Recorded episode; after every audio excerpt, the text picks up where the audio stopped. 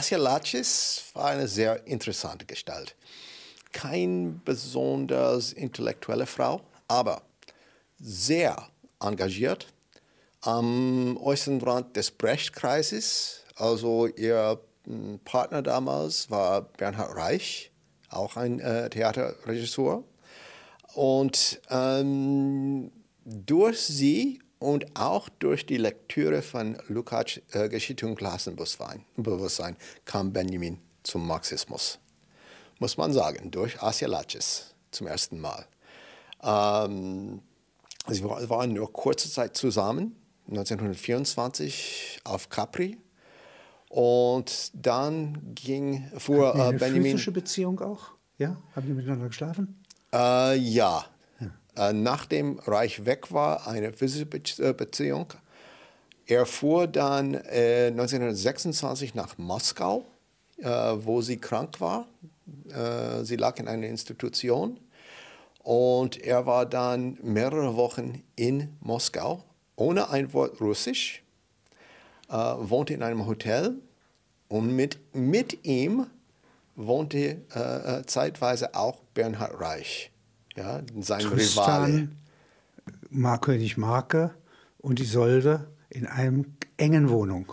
Genau, genau. Rivalen, nicht? Äh, und das war eine sehr interessante Periode von dem Leben Benjamins. Sie sagen, er sprach kein Russisch. Wie hat er sich verständigt? Manchmal gar nicht. Er ging ins Theater, hat wenig verstanden. auf der Straße hat er nichts verstanden. Aber er war immer wieder mit Freunden und Bekannten zusammen. Die haben ihn entweder äh, äh übersetzt oder im Großen und Ganzen erzählt, was da losging. Ja? Und er hat versucht, dann äh, in das neue Russland sich zu vertiefen. Und das hat er teilweise auch gemacht äh, im Film. Ja? Äh, und auch zum Teil in der Literatur, aber nur dann, muss man sagen, oberflächlich, weil er die Literatur nicht lesen konnte. Ja? Aber Theater hat er meinetwegen so Gerichtstheater ja, angeguckt und beschrieben. Beschrieben, ja? genau. Er hielt das schon für eine neue Welt. Eine, eine total neue Welt. Ja. Die Welt des Proletariers. Ja. Und man muss auch sagen, das ist eine falsche Meinung über Benjamin, dass er von der Arbeitswelt nichts verstand. Ja, der, der wuchs natürlich in einer sehr wohlhabenden Familie auf, aber sein Bruder Georg war Arzt und zwar in den ärmsten Vierteln in Ostberlin. Seine Frau Hilde war später Justizministerin von der DDR und Benjamin war oft bei ihnen in Ostberlin. Er hat gesehen, wie äh, äh die Arbeiter äh, gelebt haben ja, und welche Versorgungsmittel dann für sie durch die Partei vorhanden waren. Ja. Das war für ihn in diesem Sinne in Moskau keine große Überraschung. Ja. Er, er kannte das schon durch den Bruder. Äh, was fiel ihm in Moskau unter anderem auf? Also das sind ja nicht Proletarier nur. Ja? Klar. Sondern, äh, Russland besteht äh, zu diesem Zeitpunkt 70 Prozent aus Bauern. Ja? Dann gibt es eine Art von äh, Zuschuss äh, von Administratoren, wenn man so will, also Politikern, ja? also Bolschewisten, ja? die sie eigentlich klassenmäßig ja fast gar nicht einordnen können. Ja, ja ihn interessierte vor allem natürlich äh, äh, das Bild der Stadt. Und daraus kam dann der große Aufsatz Moskau. Ja. Äh, er hat mehrere solche Stadtbilder, äh, Stadtbilder, Städtebilder geschrieben, nicht nur Moskau, sondern auch Neapel, ja. später andere, Marseille. Immer sehr interessant. Moskau war für ihn ein sehr großes Dorf. Und es kam ihm wie, äh, äh dann die, äh, vor wie die Szenerie in einem Film. Ja? Er wusste nicht, ob etwas dahinter stand oder nicht. Ja? Könnte auch eine Kulisse sein. Genau. Eine Kulisse einer neuen Gesellschaft. Genau. Er, er trifft auf Brecht, ja, besonders intensiv im Jahr 1930. Und sie planen eine Zeitschrift. Ja. Die Zeit ist im Umbruch, ja.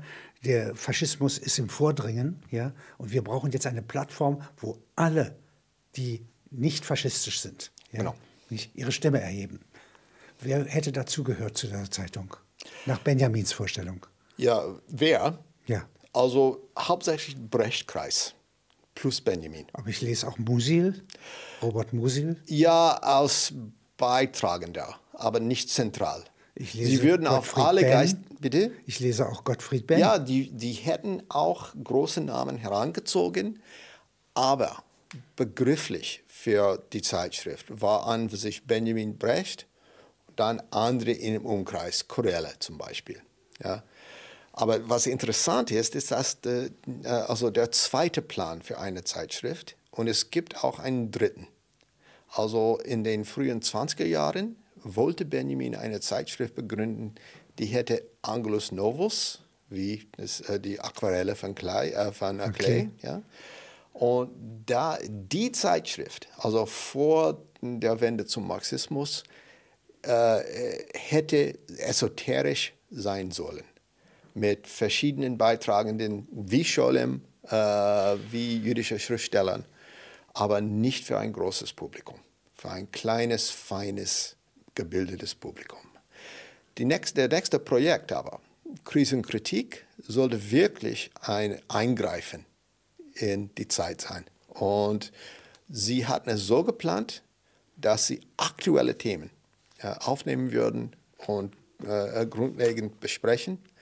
Äh, wie Sie sagten, mit einem groß, größeren Umkreis und einem so zentrale Ideenkreis. Ähm, weder die eine noch die andere ist zustande gekommen. Wie verwendet Benjamin das Wort Kritik? Er hat ja einen ganz anderen, äh, also in der Romantik hat ja Kritik eine ganz andere Bedeutung. Er bedeutet ja Auseinandersetzung, äh, Unterscheidungsvermögen, vertiefen, ja, gar nicht äh, Urteile abgeben. Ja. Also er, er verwendet äh, diesen Terminus immer im kantischen Sinne. Ja? Dass, dass, dass alles, was vorher kam, dogmatisch war und Kritik allein war dann imstande, hm, äh, hm, eine neue Denkweise, eine neue Erfahrungsweise aufzubauen. Ja? Das war für Benjamin primär. Ja? Nicht Kritik an einem Gegenstand, nicht Kritik an einem äh, äh, Gesellschaftszustand, sondern Kritik an die mögliche Denkweise und Erfahrung, Erfahrungsweise des Menschen. Also ich versetze Dinge und Menschen, äh, Begriffe und Anschauung ja, in Reibung. Ja? Und aus der Reibung heraus äußern sich die Dinge selbst. Genau. Ja? Das ist eigentlich Interpretation, Kommentierung. Sie kommen dann zu einer neuen Stimme. Und das ist für Sie wahrscheinlich interessant. Diese Grundhaltung hat er nicht nur von Kant, sondern im Wesentlichen ab, sagen wir 1922, von Moholy-Nagy. aus dem Bauhaus. Äh, aus den Jahren vor dem Bauhaus für Moholy-Nagy. Ich, glaube schon im Jahre 21 erschien äh, ein kleiner Aufsatz, das heißt Produktion, äh, äh, Reproduktion. Und dort, da äh, hat Mo- Moholy zwischen zwei Produktionssorten unterschieden. Also auf der einen Seite Reproduktion, eine Kunst, die die Welt so wie sie ist wiedergibt. Das ist eine konservative Kunst. Nur Kunst, die diese Welt nicht reproduziert, sondern neue Verhältnisse innerhalb des Dargestellten produzieren kann, ja, ist eine moderne, wirkungsvolle Kunst. Und in diesem Sinne, also die Wirkung der Kunst ist nicht ja, thematische Bezüge Bestätigung zur der Welt haben. Realität, sondern der Antirealismus. Ja? Ein Antirealismus und dieser Antirealismus soll dann die Wahrnehmungskapazitäten des Menschen völlig ändern. Er ist in den Sinnen und in den Gemütern der Menschen ja angelegt. Genau. Und nur so hat äh, äh, Benjamin also nachher ja, seine äh, Ideen aufgebaut. Ja. Die Menschen sollen sich auch im Innern ja, äh, anders sein, damit eine neue Welt entsteht. Es kann nicht andersrum gehen. Ja. Eine neue sozialistische Welt kann, also für Benjamin, keinen neuen Menschen erzeugen. Und das, da sehen wir wieder diese Idee der Jugend. Jetzt gibt es einen Begriff des Wohnens. Er hat sich, äh, hat sich Benjamin mit Brecht sehr auseinandergesetzt drüber. Und bei Wohnen ist jetzt eine Änderung anders möglich. Wie ja. ich wohne, so werde ich denken. Ja, er sagte einmal, mein Lieblingsthema, Wohnen. Wie wohnt der Mensch? Ja? Wie wohnt der Wie Mensch? wohnt der neue Mensch? Genau. Wenn Sie das mal beschreiben. Ja, es ist für Benjamin interessant, weil er nie im Leben wirklich wohnhaft war. Ja, er war tatsächlich Nomade. ein Nomade, nicht? Von Anfang an. Ja?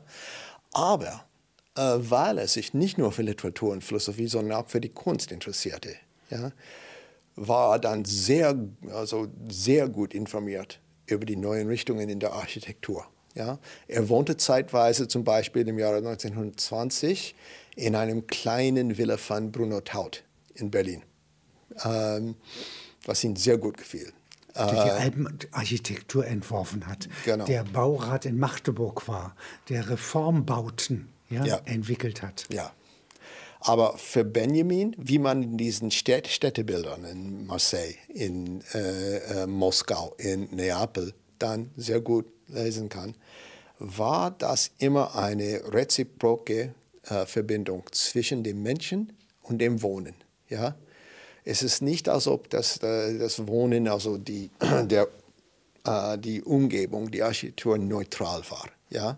Aber der Mensch beeinflusst dann die äh, Umwelt und die Umwelt hat auch auf ihn einen äh, Einfluss ausgeübt. Und die Stadt, in der ich lebe, kommt noch einmal vor in meinem Kopf. Ja? Genau. Und die Stadt in meinem Kopf wiederum, die baut sich, ja, ja. wenn die Verhältnisse durchlässig sind. Genau. Ja, die Kulisse, wie Sie gesagt haben, in Moskau. Oder eine neue Porosität äh, in Neapel. Ja? Und diese Porosität in den Wänden der Stadt fand Benjamin wiederum in der Seele des Menschen. Und wenn er von der Hausmannisierung schreibt im Passagenwerk, ja, dann beschreibt er die Fassaden des Kapitals, ja, die sozusagen diese Straßendurchschnitte, ja, genau. die durchaus progressiv das mittelalterliche Paris ja, äh, erneuern. Ja. ja. Aber äh, gleich hinter der Fassade geht es anders weiter. Ja. Wie es schon war. Stimmt.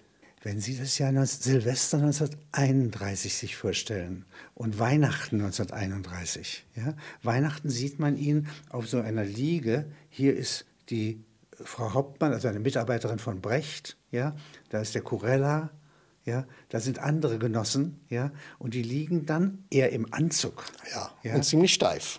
Ziemlich steif, aber promiskuitiv daliegend wie in einer Jugendkommune. Eigenartige Mischung sehr eigenartige Mischung. Aber es ist sozusagen hier der Entwurf eines neuen Menschen, würde auch die Beziehungen ja, nicht äh, ändern und aus den Zweierbeziehungen ja. Ja, äh, Dreier, Fünfer, Siebener Beziehungen ja. machen. Ja. Sternensysteme, Konstellationen von Menschen. Ja. Das, das war durchaus der Fall und daher sieht man, dass Benjamin sehr gut in einen solchen Kreis passte im Jahr äh, 31. Er ist also ein Mensch zwischen zwei Gesellschaften. Genau. Ja? Der Anzug ist eigentlich sozusagen wie früher. Ja. ja? Und der, die Haut und die Seele und das alles, was da drin ist, ja. der Geist, ja, ist schon modern. Aber da ist der Unterschied zu Brecht. Brecht wollte immer im Zentrum eines Kreises sein. Ja? Die, die anderen sollten ihn dann bedienen. Das konnte Benjamin nicht. Er war immer Einzelgänger. Ja? Er, auch wenn er einen Kreis äh, hätte bilden können, hätte er das abgewiesen. Ja? Er besucht jetzt Brecht. Ja? Hitler ist schon an der Macht. Ja? Und ich glaube 1934 ja? Nicht? Äh, leben sie zusammen in Dänemark. In Dänemark zweimal. Zweimal. Äh, wenn Sie das mal beschreiben, länger. Äh, man sieht Sie beim Schachspiel, ja, es gibt ja wenige Fotografien. Ja, ja? genau. Tagsüber sitzt Benjamin alleine, entweder äh, in einem Haus, wo er ein Zimmer äh, äh, gemietet hat, oder auf dem Strand oder im Wald, was er immer sehr gerne machte. Denkt, liest und schreibt. Abends oder am späten Nachmittag ging er zu den Brechts. Äh, die Kinder waren ihm sehr lieb. Helene Weigel auch. Und sie saßen vor dem Radio, sie hörten die Nachrichten, sie diskutierten die politische Lage und einmal am Tag spielten sie immer Schach. Und da gibt es auch die Frau Steffin, ja, ist auch eine Geliebte von Brecht. Auch. Brecht hat hier sozusagen einen Hofstaat von mehreren Frauen. Genau. Immer. Und Gibt der da was ab an Benjamin? Nein. Und ich glaube eher nicht. Also zur Gastlichkeit im Mittelalter würde ja gehören. Ja, aber ich glaube, wir haben also keine Indizien dafür, dass Benjamin in diesem Sinne da teilgenommen hatte. Ja? Er war eher, eher wie ein Mönch, der da saß und schrieb. Aber seine Bibliothek kommt zu ihm. Ja, viel später, ja, ja äh, äh, von Verwandten und Freunden äh, äh, in Berlin gerettet und zuerst nach äh, äh, Dänemark und dann schließlich nach Paris, wo das meiste dann verloren ging. Ja. Aber mh, die Beziehung zu Brecht war natürlich sehr interessant. Gemeinsame Punkte schon, aber immer mit Spannungen. Ja, wenn äh, einmal hat äh, äh, Brecht in den Tagebüchern notiert, ja, ähm, ungefähr Marxis bei, Marxismus bei einer solchen Mystik ziemlich grausam. Er sagt aber auch manchmal, dass Kafka, Brecht-Zitat, Ka Kafka der beste literarische Bolschewist sei. Ja. Ist ja auch sehr extrem. Das was ja. Ja. Brecht hat das gesagt, Ja. nicht, nicht Benjamin. Ja, Ja, ja. Brecht hat das gesagt. Ja, sie waren völlig anderer Meinung. Sie haben äh, sich äh, beide für Kafka geschwärmt, ja, aber aus total anderen Gründen. Äh, Sie haben äh, zum, zeitweise die Absicht, einen Kriminalroman gemeinsam zu schreiben. Was hatten Sie da vor? Ja, sie waren beide eifrige Leser von Kriminalromanen, ja, und sie äh, wollten immer das selbst versuchen. Es kam aber zu nichts. Ein paar Skizzen. Ich kann mir, also diese Begabung hat Benjamin nicht, ja. Warum Äh, soll er sich long- auch für Mord interessieren? narrative. Ja, wenn er sich für Mord nicht interessiert, muss er nicht für die Aufklärung des Mordes sich interessieren. Ja, schon, aber Longform Narrative, ja, also längere Erzählungen, das war nicht seine Stärke. Auch, auch Brechts nicht, muss man sagen. Aber die ganze Moderne kann man in der Musik oder in der Literatur daran auch erkennen, dass sie diese kurze, fragmentierte Form ja, nicht äh, bevorzugt. Und selbst Joyce Ulysses, das ja ein Kompaktwerk ist, ja, besteht im Grunde aus lauter Bruchstücken. Ja. Im positivsten Sinne. Ja. Aus Prismen, Aus Prismen. Kristallen. Ja. Auch Muselmann und Eigenschaften. Ja. Wofür Benjamin an für sich wenig Interesse hat, muss man sagen. Warum? Musil hat ihn nie angesprochen. Nie. Wenig kommentiert. Ja. In den 20er Jahren gab es eine kurze Phase, wo er sich für Manns Zauberberg interessierte. Er las das abends zusammen mit seiner Familie äh, äh, im Grunewald, aber nie etwas darüber geschrieben. Also, also über die größeren Romane der Moderne ist Proust in dieser Hinsicht eine einzige Aufna Ausnahme. Ja. Proust, Baudelaire, ja. Aber ich, ich meine die längeren Romane. Ja. Ja? Joyce, nicht Joyce, nicht Mann, nicht Musil, Proust aber schon. Es gibt hier einen Aufsatz, der Autor als Produzent. Was ist das? Benjamin vertritt eine interessante These. Ähm, dieser Aufsatz war ursprünglich aus ähm, Vortrag geschrieben. Er hätte das äh, vor einer kommunistischen Frontorganisation in Paris abhalten sollen. Ob er den Vortrag wirklich hielt, wissen wir nicht. Wir haben nur die, diesen Text in Aufsatzform. Da geht es vorsichtig und verschlüsselt gegen eine tendenziöse Literatur. Und da ist die Formel, wenn ein Werk die richtige literarische Tendenz hat, muss, sie, äh, muss das Werk auch die richtige politische Tendenz haben. Das, das heißt, das Formelle kommt vor dem Politischen. Genau wie ich vor, vorhin von Sagte. Die Qualität der Sprache ja, ist genau. selber politisch. Genau. Ja? Die Qualität der Sprache, die Form des Werks. Es gibt also keine Vorrang. Propaganda.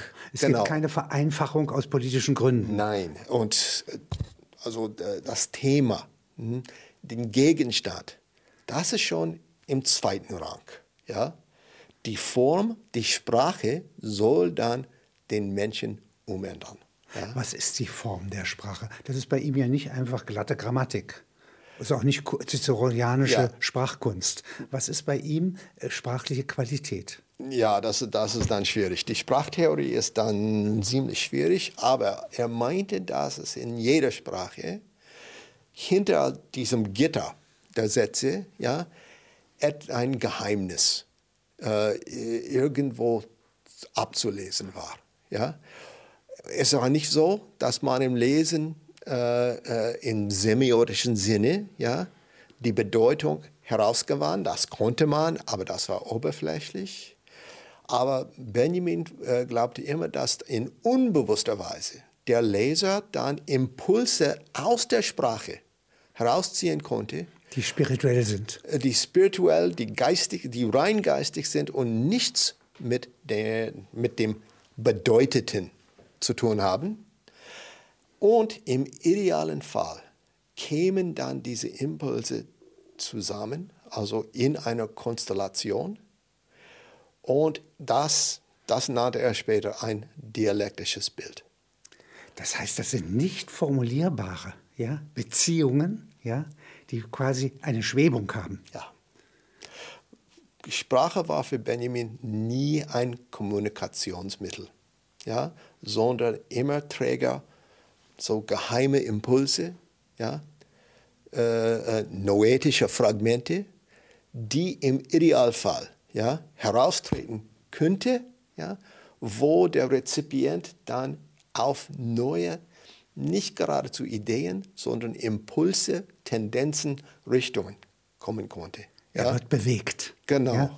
Und das nannte Benjamin dann äh, äh, einen gefährlichen Augenblick, einen kritischen Augenblick, wo diese Impulse dann aufblitzen. Eine fotografische Metapher. Aber gefährlich nicht in dem Sinne, man soll es vermeiden, Nein. sondern da entscheidet sich etwas. Ja. Da gelingt etwas. da gelingt etwas, da entzündet etwas. Ja? Äh, Diese Schriften gibt es ja nicht nur in Form von Texten, sondern auch in den Dingen selber. In den von- Dingen selber. Die menschengemachten Dinge, äh, gilt es auch für die Naturdinge, die nicht von Menschen gemacht sind? Ja.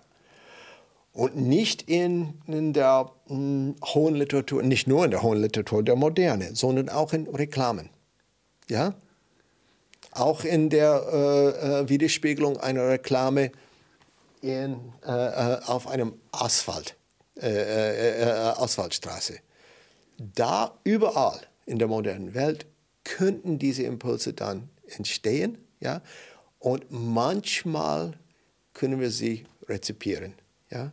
Und das ist nicht bloß die Schrift an der Wand bei Nebukadnezar, die Nein. große äh. Schrift der Dinge oder der Geschichte, sondern es ist die kleine, das Kleingedruckte der Geschichte. Ja.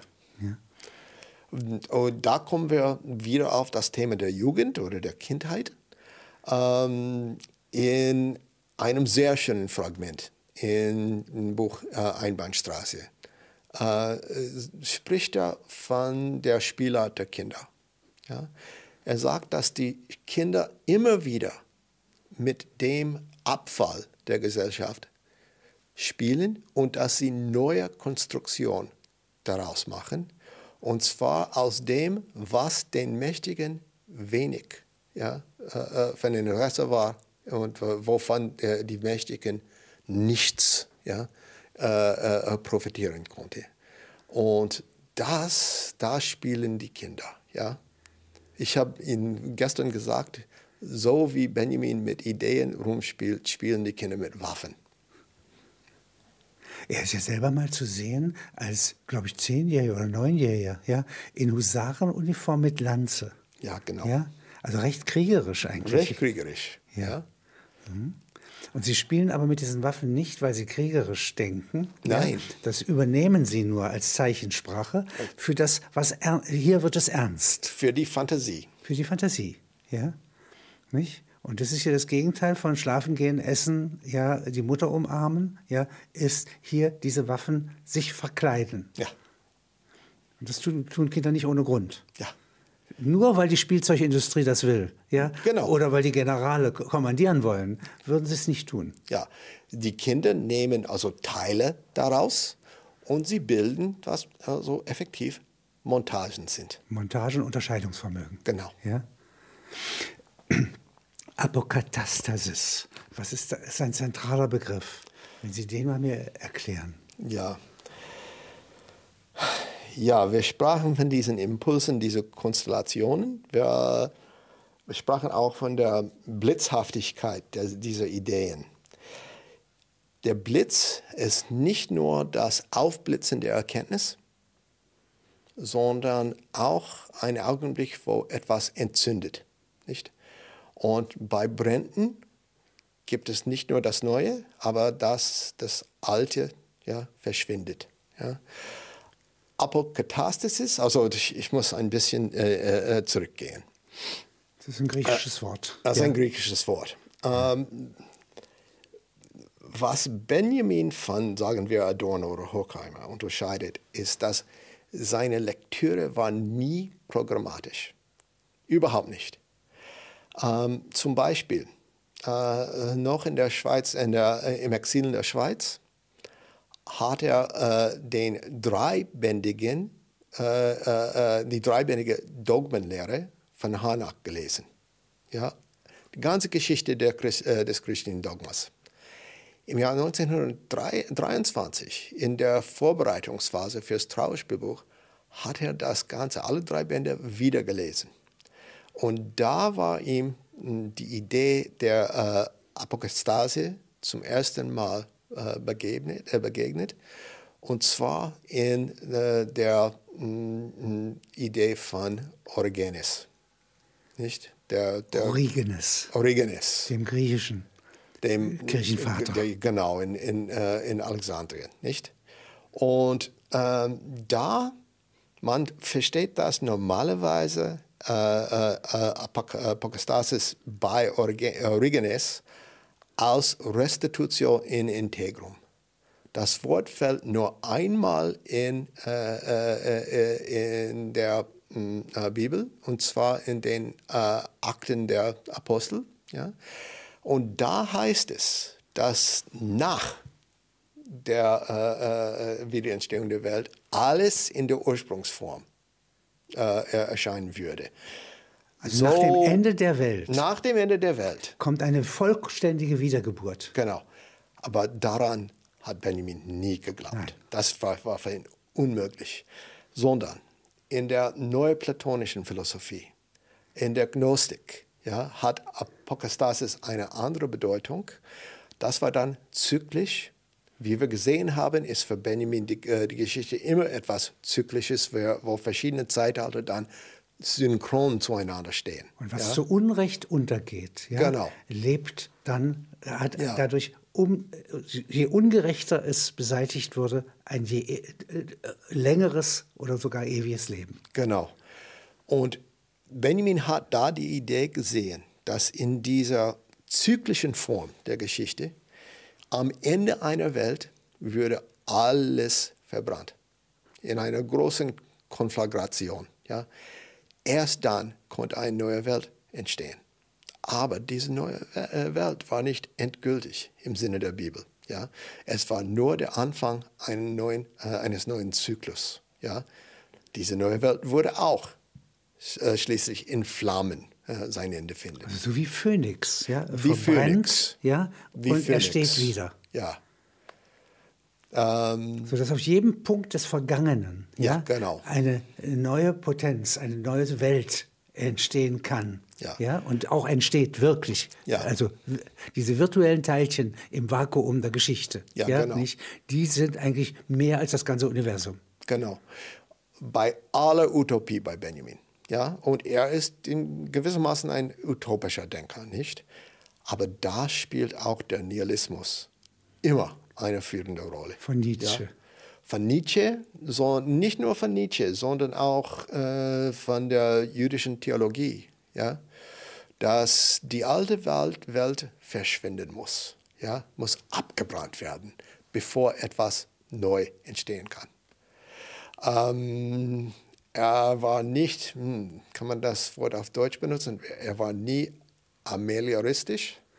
Also ein Verbesserer, ja, Ja. Äh, weil sozusagen im 18. Jahrhundert die ganze Aufklärung ist amelioristisch. Wenn wir Ka äh, also Kanäle bauen, wenn wir die Äcker mit besserer Saat versehen, wenn wir die Geister der Menschen ja, Ja. ausbilden und mit Kenntnissen versehen, So war einer. So einer war er überhaupt nicht.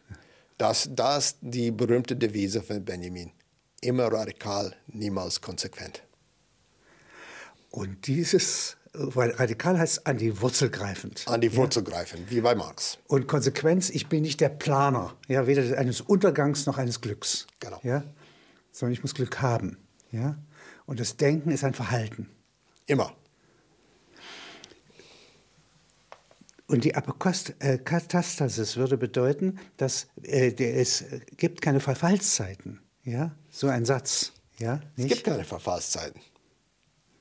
Dieser Satz fällt natürlich schon äh, äh, im Jahr 24 im Trauerspielbuch. Aber da haben wir diese zyklische, nicht? Ja? Die Verfallszeiten sind sehr oft ja, die Zeiten einer kommenden Neugeburt. Ohne dass man es weiß. Ohne nicht? dass man's weiß. Man kann sie Man nicht mal nicht erkennen. wissen. Man Ja. kann sie nicht erkennen. Man Überhaupt kann das nicht. Potenzial nicht erkennen. Genau. Ja?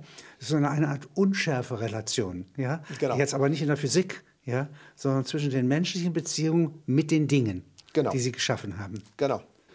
Äh, Sie haben eben das Wort Nihilismus gebraucht. Ja? Das ist ja schwer zu verstehen. Man- Man denkt, Nihilist, das ist ein Leugner. Ja? Das ist nicht gemeint. Ja?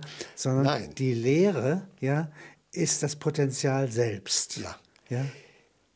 Es gibt Ich- eine in heilige diese- Lehre. In dieser Hinsicht, zwei E. ja, in dieser Hinsicht zitiere ich immer D.H. Lawrence, der einmal gesagt hat, I like to think of the world going pop.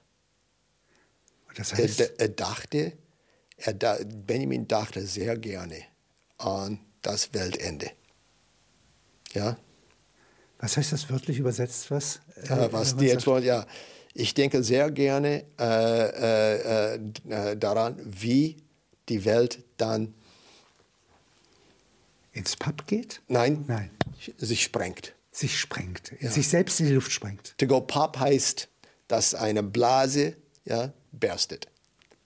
Ja, wenn man, wobei sozusagen etwas in den Schriften von Benjamin, ja, sozusagen das Eschatologische, das ja da auch drin steckt, Genau. ja, äh, dem widerspricht. Ja, das heißt, es ist eine unglaubliche Trost, äh, Summe von Tröstungen, ja, die er gerade im Passagenwerk äh, zusammensammelt. Ja. Denn dass Menschen schon mal gedacht haben, ja, Ja. nicht, ist ein Zeichen dafür, dass sie es auch wieder tun können. Ja, ja, und von daher gibt es sozusagen eine Gemeinde, die im, in der Zeitschiene die Mehrheit sogar hätte. Ja. ja nicht? Und die die kleinen esoterischen Minderheiten der bewussten Menschen Ja. Ja, nicht, ja, dauernd trägt und unterstützt, als gäbe es Engel. ja. Äh, Also er hat äh, die, der, der letzte Set, äh, Satz von dem großen Aufsatz äh, zu äh, Goethes Wahlverwandtschaften, äh, Wahlverwandtschaften heißt, nur für die Hoffnungslosen ist uns die Hoffnung gegeben. Nur für die Ho wir sind alle hoffnungslos, aber äh, die Hoffnung ist uns irgendwie gegeben. Also zwölf Jahre später, dann zitierte er den, äh, äh, den berühmten, aber vielleicht abküffen Satz von Kafka. Max Brod hat Kafka äh, gefragt, also Franz, gibt es denn keine Hoffnung? Kafkas Antwort, oh ja, es gibt unendlich viel Hoffnung, nur nicht für uns. Das sind ganz starke Sätze und die würden für einen Mystiker ja, des Hochmittelalters genauso passen wie für einen Aufklärer. Ja? Genau. Und sind sozusagen eine äh, Strömung, ja, äh, die aus dem 17. Jahrhundert, also aus dem Beginn der bürgerlichen Gesellschaft, denn er ist ja Genau. Bürger, ja, nicht ein Bürgersohn aus einem Bürgerhaus, ja, nicht, aber eine Zuspitzung des Bürgers, der sich sozusagen äh, des sogenannten Bürgerlichen auch entledigen kann. Genau. Aber diese mittelalterliche Mystik war immer bei Benjamin vorhanden. Und das hat Brecht sehr spät, schon in den 30er Jahren, immer noch gespürt. Ja. Ja? Und das ist eine Sprachmystik. Ja. Und äh, Brecht würde äh, dem nicht vertrauen. Ja, der würde sagen, also soll man sich abgewöhnen wie eine schlechte Krankheit. Genau. Ja? Ja. Wie ein Husten. Genau. Ja? Das, war, das, war, das war kein plumpes Denken. Plumpes Denken bei Brecht. Bei Brecht. Was bedeutet das? Plumpes Denken bei äh, Brecht heißt, ja, dass die Ideen, die so schwierig sind, ja, dürfen nicht durch eine, also äh, äh ein, die Sprache der äh, Mandarine ja, ausgedrückt werden, wo ein kleiner Kreis sie verstehen kann. Sie müssen klipp und klar und zwar in einer Form ausgedrückt werden, wo jeder daran teilnehmen kann. Aber dann in nicht, es ist, es ist nicht so plump, dass es vulgär wird, sondern der, dass diese, dieses äh, äh plumpe Denken in einer Form, in einer komplizierten ja, Form ausgedrückt wird, ja, wo nicht nur jeder daran gehen kann, sondern jeder dann einen Denkansatz daraus bekommt. Und das ist sozusagen eine pragmatische äh, These. Das ist eine sehr pragmatische Man kann These. aber äh, plump denken lernen. Ich versuche es gerade mal mit der Zunge von Benjamin Ja. Ja, äh, zu sagen. Da wäre es anders. Da ist eine grundlegende Robustheit in den Dingen. Ja? Und äh, äh, an den Dingen am Ende und an allen Anfängen. Und diese Plumpheit, die muss zugelassen sein, nicht angestrebt. Nein. Ja? Wenn ich so tue, dann ist es eine Maskierung. Ja? Ja. Ein komplexer Gedanke bleibt komplex, auch wenn ich ihn einfach zu vereinfachen suche. Ja? Ja. Das ist nicht der Weg der Plumpheit. Aber es kann ja sein, dass irgendein dialektisches Bild ja, verbeult ist, zerrissen ist, geschrumpft ist. Ja? Oder eine andere Charakteristik hat, die nicht auf Perfektion aus ist. Ja. Und das ist Lob der Plumpheit. Das Lob der Plumpheit. Ähm, einer äh, von Benjamins Herausgeber hat sehr früh ihn als Physiognomiker der Dingwelt ja, äh, betitelt. Das ist, das ist sehr treffend, nicht? Er liest wie ein Seher, wie ein Prophet. Genau. Ja, in den Dingen, In in, den den, Dingen. objektiven Verhältnissen, in denen so viel Subjektivität verborgen ist. Ja. Obwohl es war ihm immer bewusst, bewusst, dass diese Denkwelt auch gefährlich ist. Ja? Er sprach am Ende des Lebens von dem Sexappeal des Anorganischen. Ja? Wie die waren. Ja? Die haben einen Schein, der uns betrügt, ja? der uns anzieht, betrügt, ja? in die Welt der Waren hineinzieht. Und dagegen muss man immer widerstreben. Der wahren Fetisch. Genau. Und wenn ich mich als Junge ja, mit den Husarenuniform ja, jetzt bewege, ja, Genau. dann bin ich sozusagen als Lanzenreiter gegen den wahren Fetisch völlig machtlos. Ja, aber als Interpret bin ich das gar nicht. Ja? Genau. Und ich kann mich an die Spitze des wahren Fetisches, dieses kleinen äh, Alchemisten, ja, dieses Mannes im Ohr der Ware Ja. ja. setzen. Ja, und mit dem spreche ich. Ja. Welt der Kinder ja, ist dann zum Teil immun gegen. Ja, Und ist wieder einfach. äh, und wieder einfach. Primitive genau. Diversity, einfache Vielfalt. Genau. Ja? genau. Und das ist eigentlich das, was man mit dem Wort plump erlaubt. Ja, Ich werde also einen Menschen nicht, weil er plump auftritt, ja, nicht, ja, gleich sofort verachten ja, und sagen, ich möchte diesen Feinsinnigen äh, vom Hofe Ludwig XVI. nochmal haben. Ja. Nein. Es gibt, biografisch gelesen, eine Todessehnsucht gelegentlich, ein Zweifel, ob man sich in dieser komplexen Wahrnehmungsfähigkeit, ja, in dieser Welt hält. Sodass man bei den Selbstmord, ja, 1940, ja, doppelt interpretieren kann. Als von innen notwendig oder von außen erzwungen. ja. Wir wissen, dass Benjamin mindestens einmal vorher äh, einen Selbstmord geplant hatte. Und zwar ähm, in einem kleinen Hotel äh, äh, an der Riviera in Frankreich. Ähm, er hat dann Abschiedsbriefe an die engsten Freunde geschrieben, hat aber den Plan nicht durchgeführt. Wir wissen nicht warum. Aber es gibt auch Hinweise darauf, dass das kein Einzelfall war. Dass der Selbstmord immer ja, sein Wegbegleiter Begleiter war. Mindestens seit den, äh, äh, seinen frühen 20er Jahren. Wir haben, auch als, wir haben diese als Dopingmittel und als Trostmittel, als Trostmittel und als Rauschmittel gebraucht werden. Ja, und wir dürfen nicht vergessen, äh, äh, äh, womit unseres Gespräch, unser Gespräch heute angefangen hat, also der Selbstmord von Fritz Heinle. Ja, das war bei ihm immer dabei. Selbstmord ja. ist ansteckend. Genau, aus Protest gegen eine bestimmte Welt. Brecht und Benjamin sitzen da in Dänemark, ja, praktisch nicht urban. Und um sie herum strotzt ein Faschismus ja, an Macht. Es werden Stukas gebaut. Ja. Wenig später fliegen die auch der, im Gelände herum ja, und äh, bedrohen zuletzt England. Ja, nicht? Ja. Und wenn Sie mir das mal beschreiben, wie fühlt sich eine Minderheit ja, von Intellektuellen, ja, wenn die ganze Weltgeschichte anders läuft als vorausgesagt, als gewollt, als äh, in ihren Wünschen ja präsent. Ja, die waren alle beide ständig bedroht. Aber die Reaktion war, war vollkommen anders. Nicht? Wir gründen eine neue Welt. Genau, Brecht wollte direkt intervenieren, ja, eingreifen. Eine Fibel entwickeln. Ja. ja. Die Schrift neu machen. Genau. Benjamin immer wieder sehr indirekt, sehr vermittelt. Ja? Er verfährt so, wie er vorher verfahren hat. Nicht? Ähm, keine direkte politische Aussprachen, überhaupt keine. Ja? Immer wieder der Versuch, durch, äh, äh, äh durch sein Schreiben ja, äh, eine Wirkung auf äh, äh den Sensorium des Menschen auf den Intellekt des Menschen eine Wirkung auszuüben. Ja. Man, man, äh, die waren in dieser Hinsicht, äh, die Reaktion auf den Faschismus war vollkommen anders. Das heißt also, wir lassen uns nicht Angst machen. Ja? Das Schlimmste ist, wenn wir uns ohnmächtig selber fühlen würden. Ja, Und genau. wenn wir nur zu zweit sind, ja, ja, sind wir immer noch mächtiger, ja, nicht verbündet mit dem, was sozusagen ein Zeichen in der Welt ist. Es gibt eine andere Begegnung, die mich sehr gewundert hat und verblüfft hat.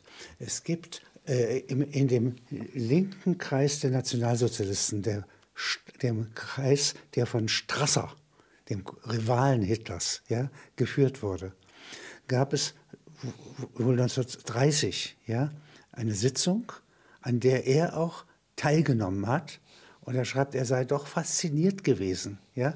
Das sind übrigens alles Nationalsozialisten, die von Hitler dann 1934 als linker Flügel umgebracht wurden. Ja?